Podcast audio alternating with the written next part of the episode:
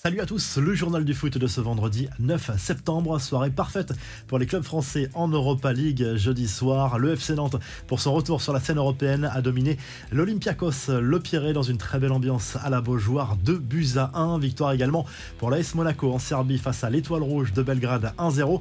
Et pour Rennes, 2 buts à 1 sur la pelouse de l'Arnaca à Chypre. Défaite surprise en revanche pour Manchester United 1-0 contre la Real Sociedad à domicile. Cristiano Ronaldo est était titulaire cette fois lors de cette rencontre. Un match marqué aussi par l'hommage poignant d'Oltraford à la reine Elisabeth II, décédée à l'âge de 96 ans jeudi. Minute de silence vraiment parfaitement respectée et en prise d'émotion. Et on jouait également en Conférence League jeudi soir. Nice a fait match nul, un partout contre Cologne à domicile. Malheureusement, il y a eu de très gros incidents en marge de cette rencontre. On y reviendra en revue de presse.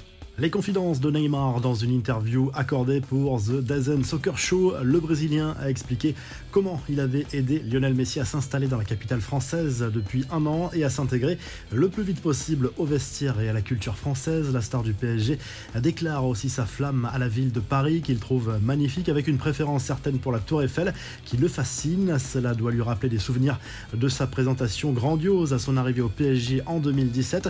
Le numéro 10 parisien avoue qu'il n'a pas encore pu découvrir toutes les facettes de la ville à cause de sa vie de footballeur et de sa célébrité. Dans cette interview, Neymar confie également être impressionné sans cesse par l'ambiance du Parc des Princes. J'ai joué dans de nombreux stades, mais le Parc des Princes, quand il est plein et que les supporters sont derrière nous, c'est très difficile de nous battre, à lâcher l'international brésilien.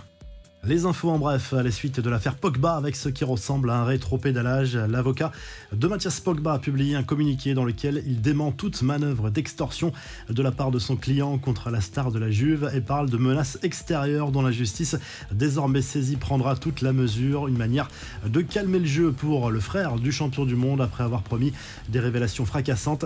Ça se confirme selon le Mondo Deportivo. Le Barça va attaquer l'Atlético Madrid à cause de la situation d'Antoine Griezmann depuis le début de la saison, le Français est au centre d'un bras de fer économique entre les deux clubs. Les Colchoneros refusent de faire trop jouer Griezmann pour ne pas payer son option d'achat, estimée à 40 millions d'euros, sauf que les Blaugrana estiment que les conditions pour faire sauter cette clause ont déjà été réunies la saison dernière.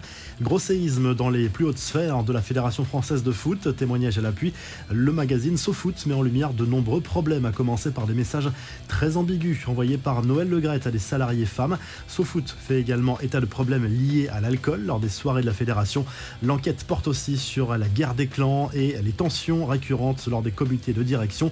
C'est désormais officiel à Chelsea, un nouvel entraîneur. Il s'agit de Graham Potter, le manager britannique de 47 ans, va vivre sa première grande expérience dans un grand club européen après avoir séduit la première ligue avec Brighton. Il remplace Thomas Tourel, licencié cette semaine.